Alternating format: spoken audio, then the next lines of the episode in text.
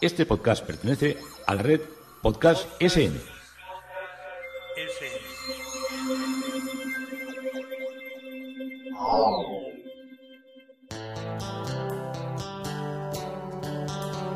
Historia con sentido. Un podcast realizado y presentado por Juan Carlos González.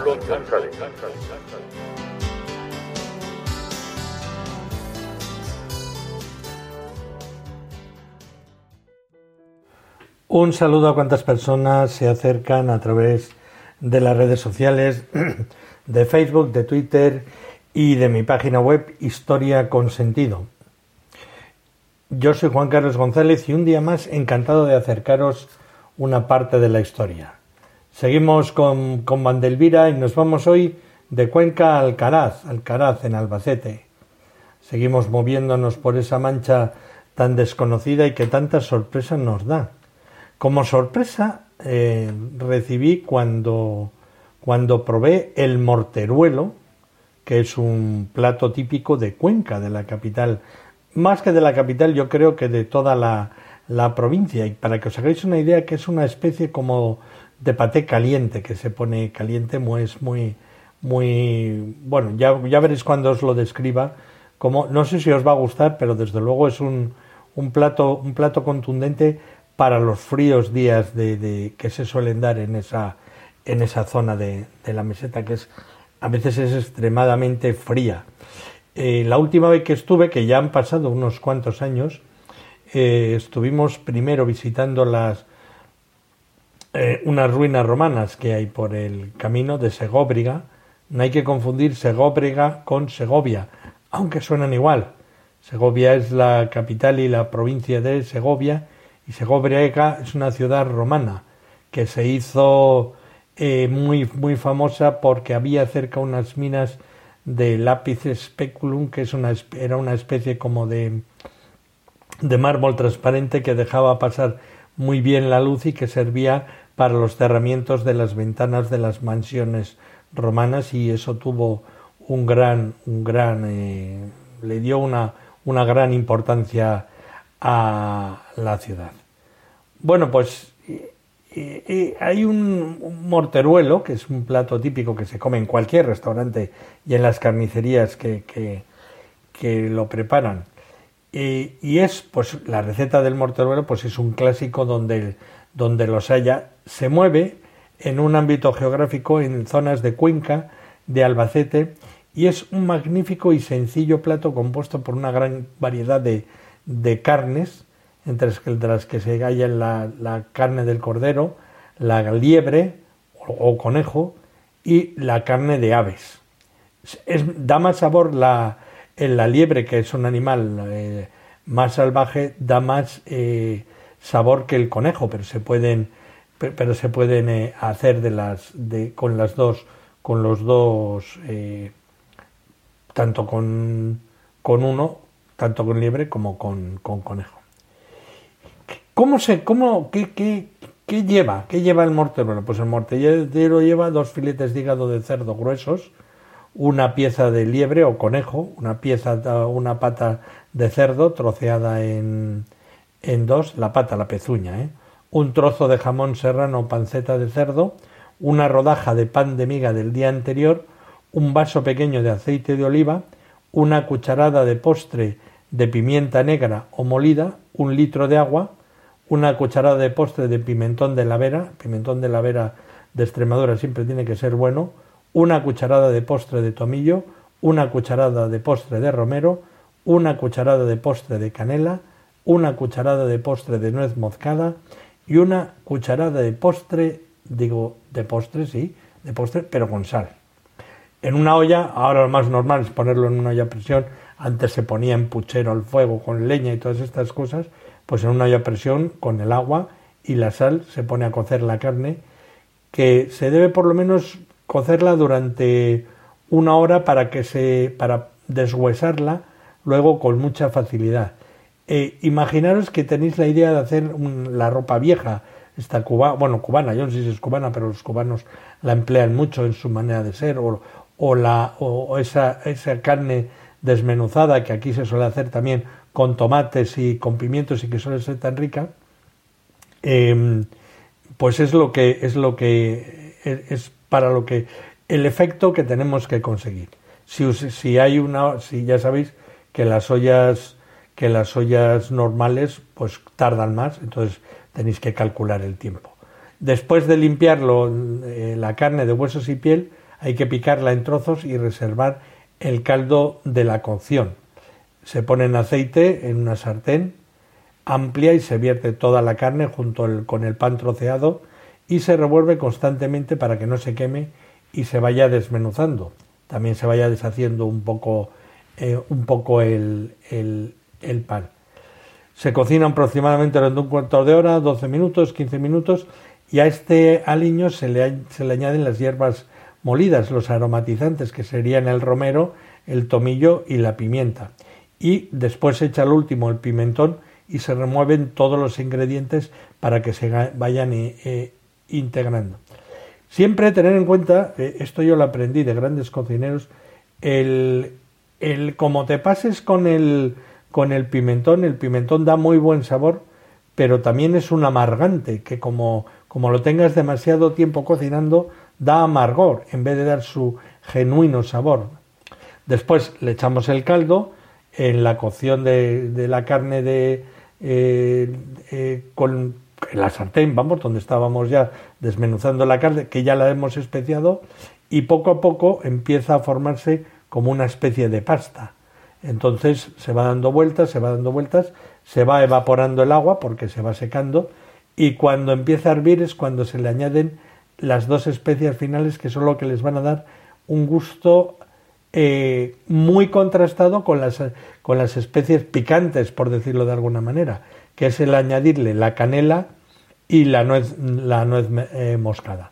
Después se deja cocer hasta que el caldo ya se haya consumido en su totalidad y ya no, ya no ya hay que seguir eh, removiendo hasta que se forme como si dijéramos una pasta de una pasta de, de, de, carne y luego ya en caliente en una sartén o en una en una olla de de, de hierro o una, una olla de barro cocido, pues ponerse calentito y servirse pues con un buen pan y con un buen vino que en Cuenca hay unas zonas de vino de vino de vino de vino buenísimo.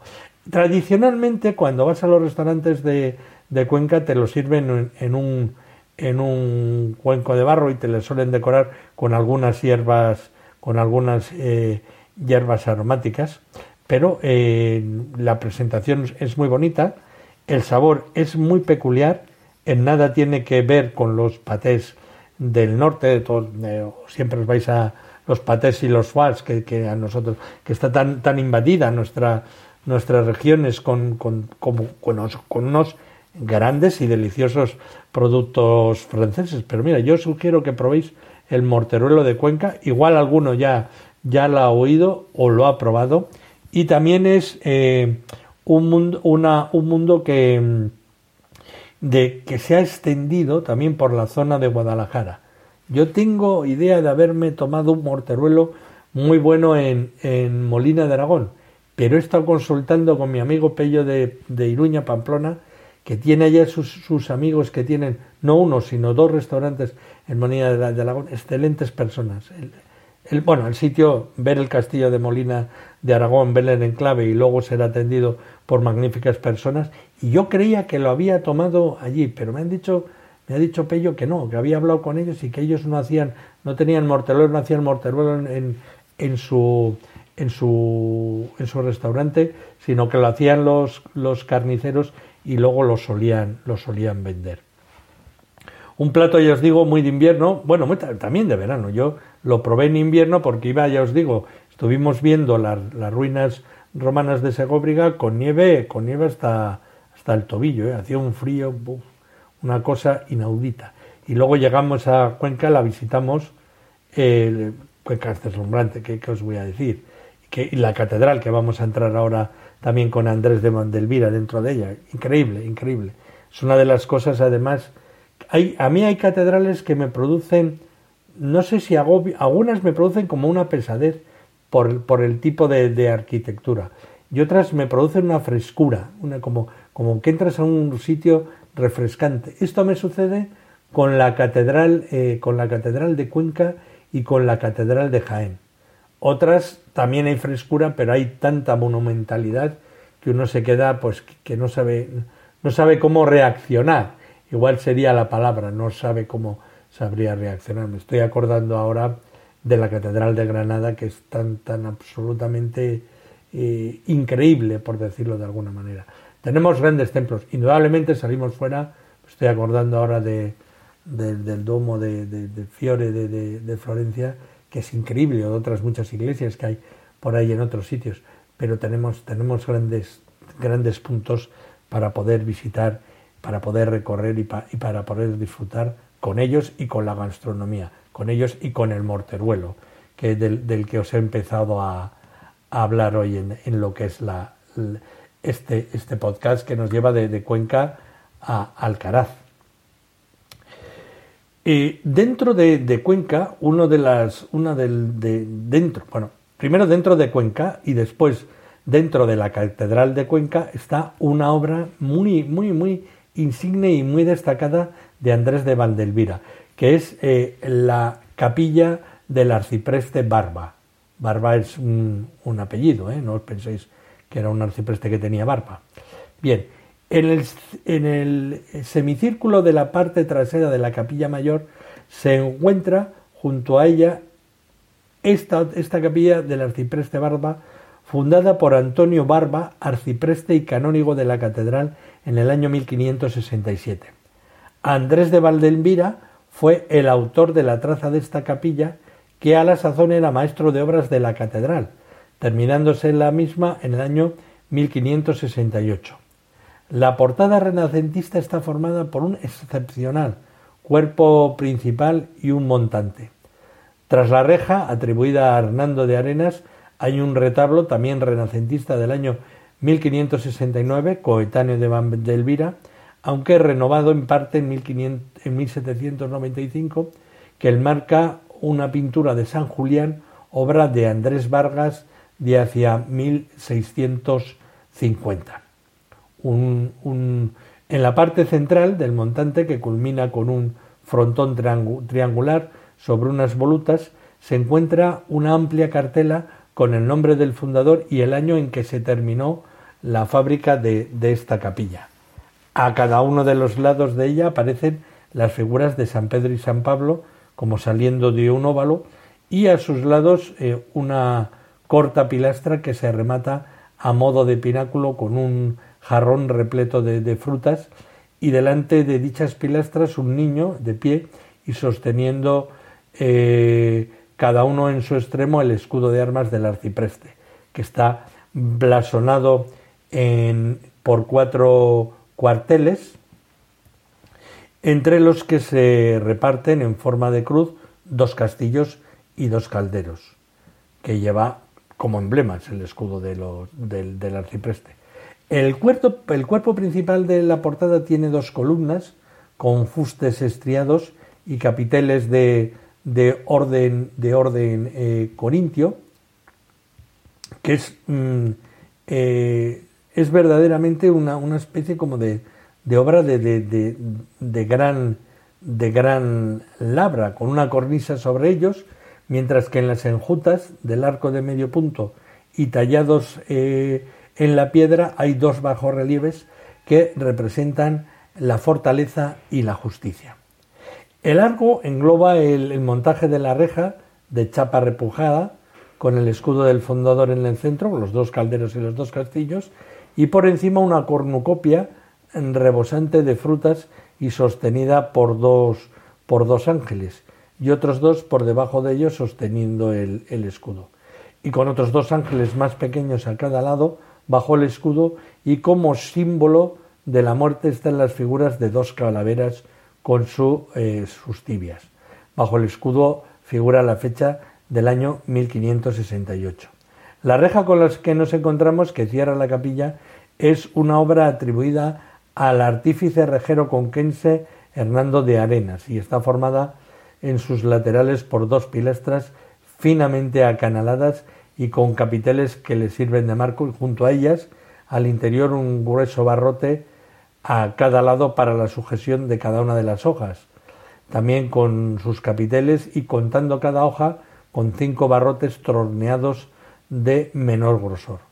Cuenta con dos fenefas en la, superior calada representando ángeles tendidos de, dos en dos en torno a un jarrón con frutos y en el, y en el inferior con cabezas de ángeles.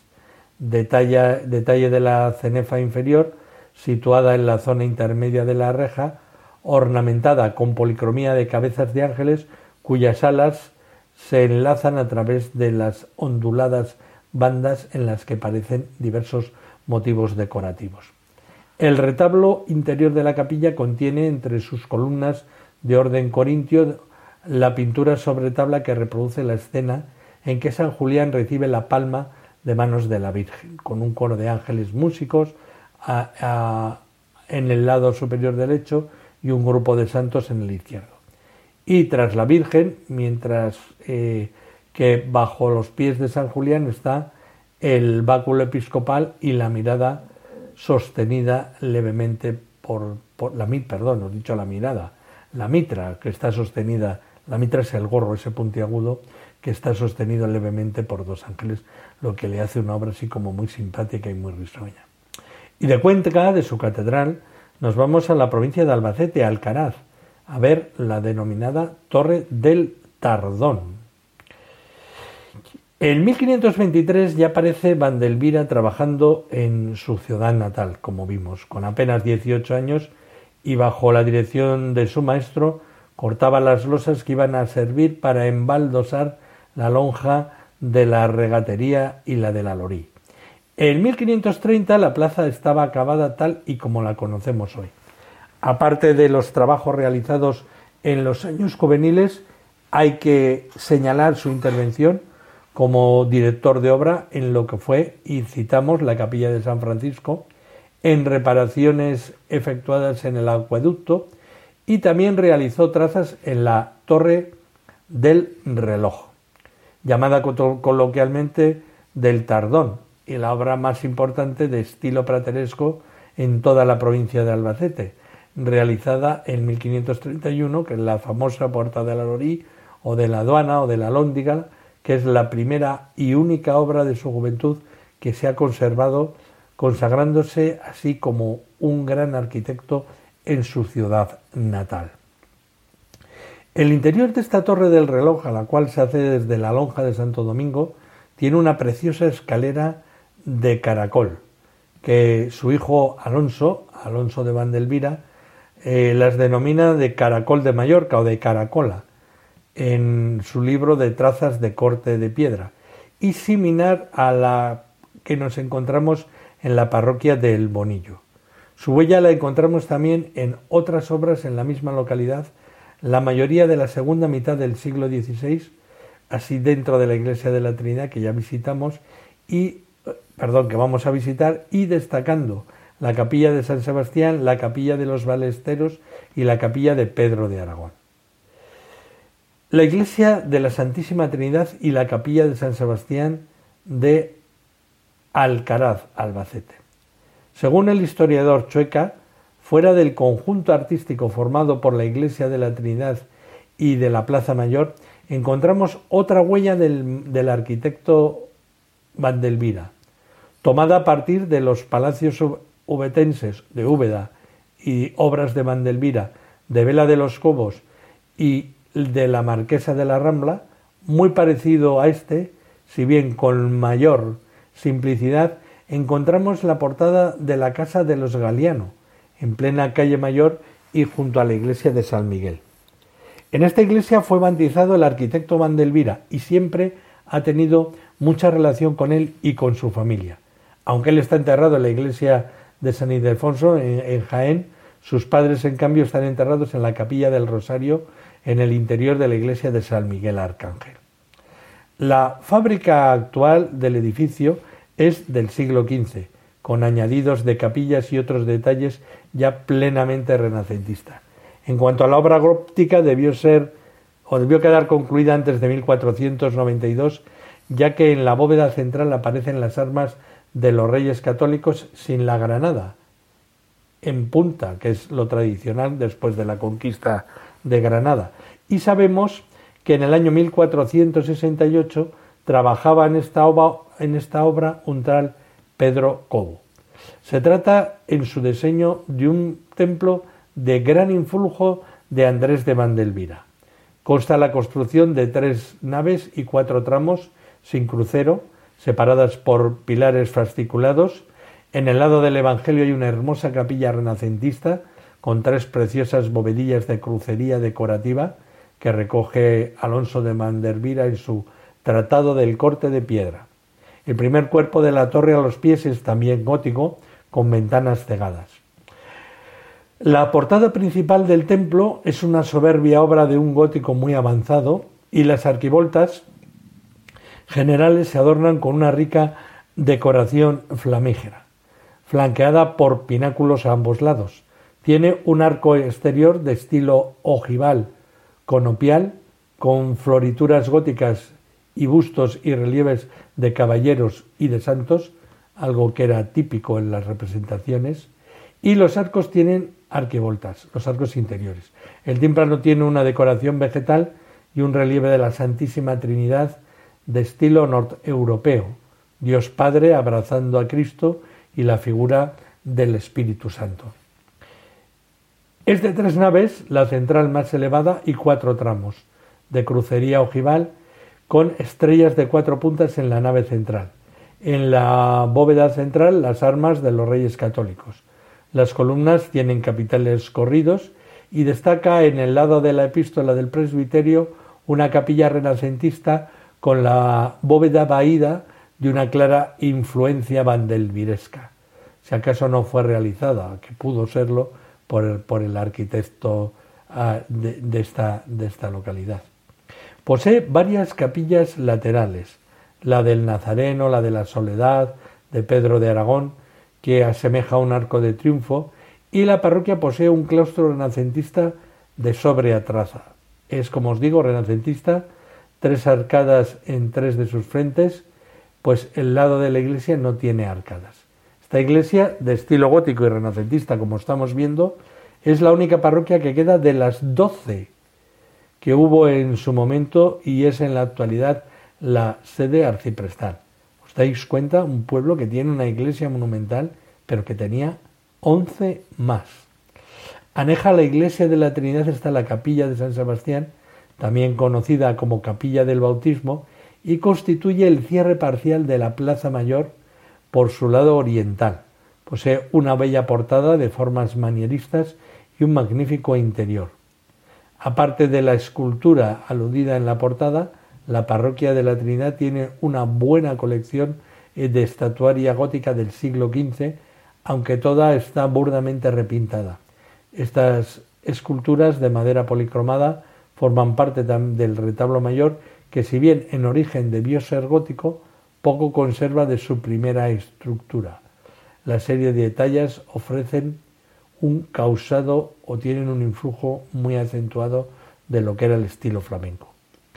Además, la parroquia posee, procedente de la iglesia de San Miguel, un excelente grupo que representa el llanto sobre Cristo muerto con varias figuras de un acusado patetismo hispano-flamenco también. Otra pieza de finales del siglo XV o XVI es la, la pila bautismal con gallones y decoración de cardinas. También hay algunas imágenes de la escuela murciana de aires de salcillos, salcillescas, y el mobiliario destacan en la sacristía una hermosa cajonera plateresca. En pinturas son notables dos tablas del siglo XVI atribuidas al maestro de Albacete, que son la de Santiago y San Cristóbal, y un retrato de Fermín de Alcaraz, obra de Vicente López. Pues ya veis que vamos recorriendo interesantes, interesantes partes de, lo que es este, de este enclave. Muy interesante también la Plaza Mayor de, Alcaraz, que se pensó a construir en los primeros años del siglo XVI con el fin de conseguir un espacio amplio con soportales para las necesidades del mercado y de la convivencia. eh, de tractado rectangular de Andrés de Vandelvira tiene la particularidad de abrirse hacia, el saliente, hacia un saliente sobre la pazuela de la iglesia de la Trinidad y las cuestas que descienden hacia este lado de la población. En su ángulo suroeste se encuentra dominada por las dos magníficas torres, la Torre de la Trinidad de la iglesia y la Torre del Tardón, la exenta. Al sur, la plaza se cierra con la lonja del corregidor, que estaba adosada al desaparecido convento de Santo Domingo. Otras dos lonjas cierran la plaza. La lonja del ayuntamiento o de la Loric, que es la que vimos al norte, y la lonja de la regatería al oeste, ambas de un sobrio clasicismo con doble galería y, y de fines del siglo XVI, la primera de 1558 y la segunda de 1592. En el ángulo noroeste se encuentra el arco de la zapatería y la casa de la carnicería, obras de finales del siglo XVI, esta última adaptada para vivienda después de 1894, perdió su antigua fachada conservándose su primitiva estructura interior, aunque enmascarada por las obras posteriores. Notable es también el cierre parcial del espacio del lado oriental, el muro lateral de la vandelviresca capilla de San Sebastián, con un magnífico óculo, y entre cueros retorcidos el escudo. Cueros retorcidos me refiero a que están, que, son como si fueran pergaminos, pero que están hechos en piedra. El escudo de la ciudad y la cartela en la que consta la fecha de 1592. Y vamos a irnos al cercano pueblo de Vianos, en Albacete, donde está la parroquia de San Sebastián. Vianos se ubica en un soberbio emplazamiento en un alto cañón escarpado que domina un paisaje circundante. El pueblo ha mantenido en parte su carácter popular con construcciones tanto de tapial como de sillarejo de un color rojo muy característico de la zona. Entre todas ellas destaca la parroquia de San Sebastián, obra del siglo XVI, y en ella su torre, de noble empaque y de gran solidez que podemos relacionar con la torre de la Catedral de Baeza y con la de El Salvador de, de Úbeda.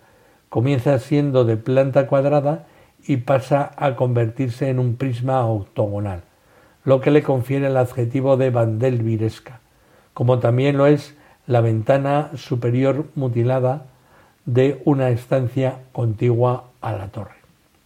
Vámonos a otro pueblo de Albacete, a Viveros, donde está la parroquia de San Bartolomé Apóstol, otra obra también del influjo y de la maestría de Andrés de Vandelvira.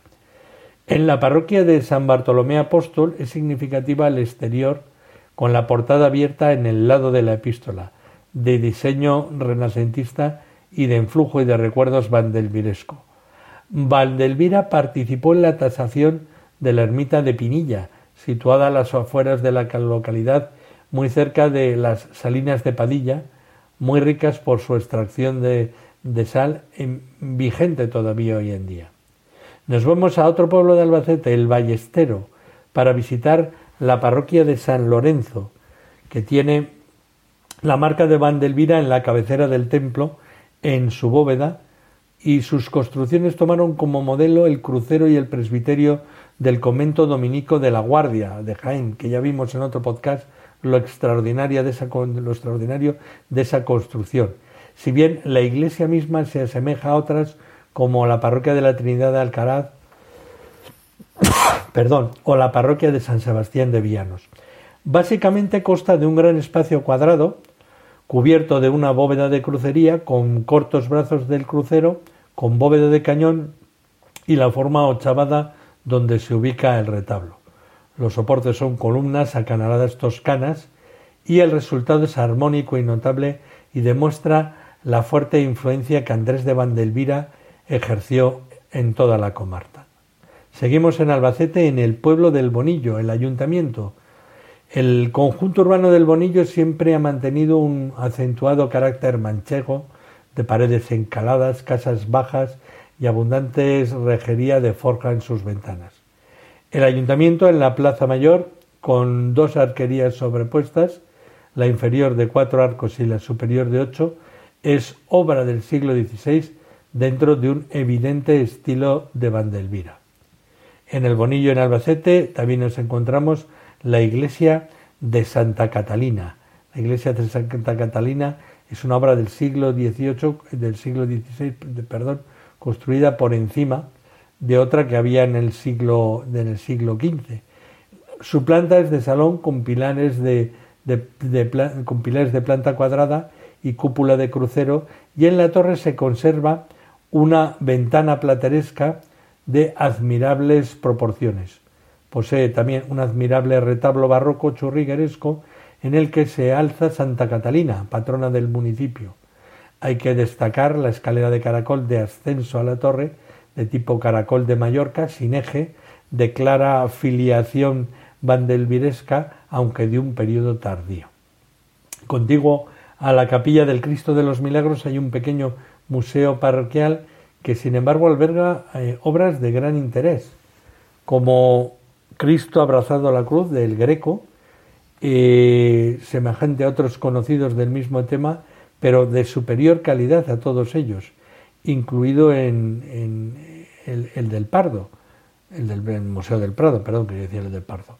Otro lienzo notable y de gran tamaño es el Milagro de Cristo de Vicente López y también tenemos la Magdalena una copia de Andrea del Sarto, San Francisco de Paula y San Vicente Ferrer y San Pedro Arrepentido, que por sus características podían ser o de José de Rivera o de la Escuela de Rivera.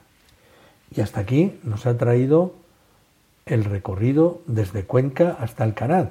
Pero ya habéis visto que no solo Alcaraz, sino que hemos recorrido unos cuantos pueblos que ya nos van a llevar a otro destino en otro podcast, con Vandelvira, en Historia con Sentido. Juan Carlos González, encantado de acercaros una parte de la historia.